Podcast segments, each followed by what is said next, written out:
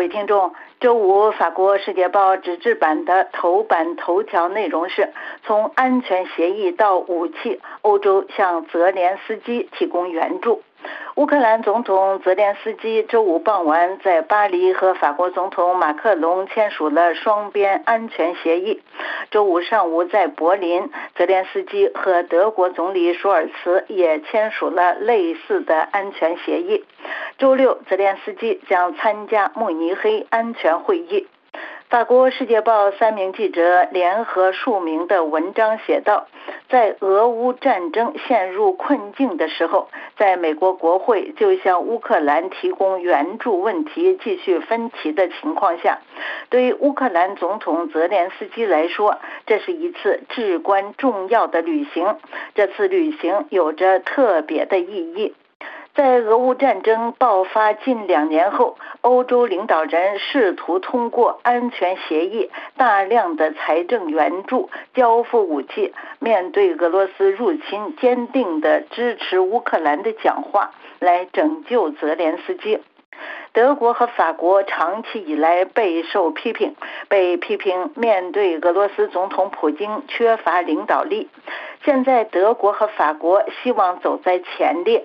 法国总统马克龙和泽连斯基于周五下午傍晚签署了双方自2023年秋季以来就在谈判的双边安全协议，以便让法国在军事层面、人道主义和经济层面向乌克兰提供的支持能够持久下去。周五上午，德国总理舒尔茨也在柏林和泽连斯基签署了类似的协议。这些承诺是七国集团成员国在2023年7月做出的。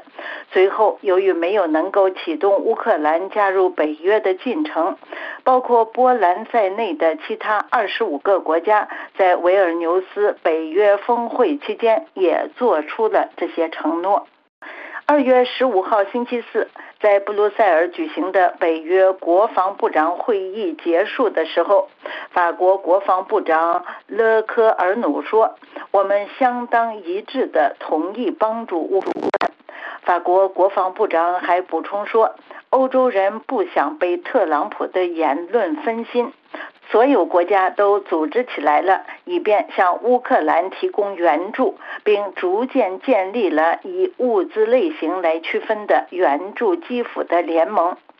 第一个与乌克兰签署安全协议的是英国。一月十二号，英国首相苏纳克突然访问基辅，宣布提供十年的支持。泽连斯基称赞这一举动史无前例。伦敦总共承诺在2024年和2025年向乌克兰提供25亿英镑的军事援助，和前两年相比增加了2亿英镑。德国方面今年的军事援助预预算约为八十亿欧元，而法国在泽连斯基访问的前夕仍然在犹豫是否要承诺一个数字。通过什么方式来资助乌克兰？是通过军事规划法呢，还是通过其他的方式？法国当局内部还在辩论。要知道，如果法国政府想要实现其削减赤字的目标的话，今年就必须节约一百亿欧元。在欧盟层面，由于自今年年初以来，在美国国会未有达成协议的情况下，美国已经不再向乌克兰提供武器，所以欧盟为乌克兰动员起来的愿望更加强烈。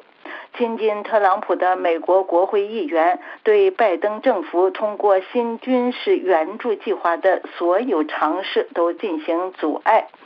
自2021年8月以来，美国给乌克兰进行了54波武器供应，最后的一波供应是在2023年12月27号，距今已有七周的时间了。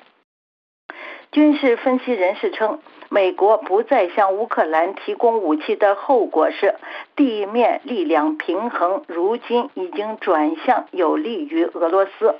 乌克兰在二零二三年夏初发动的反攻不仅没有取得成果，而且乌克兰军队的实力与对手相比，现在是处于弱势的。由于缺乏炮弹，特别是缺乏西方装备所使用的一百五十五毫米炮弹，乌克兰很难遏制俄罗斯的进攻。据报道，位于顿涅茨克以北的阿夫季夫卡镇目前正处于沦陷的边缘。在美国国会的妥协不知道什么时候能够到来。在美国下届总统选举存在很大的不确定性的情况下，为了让乌克兰能够坚持下去，欧洲人因此被迫站在了最前线。各位听众，以上是法国《世界报》摘要节目，本次节目由阿曼婷编播，感谢收听。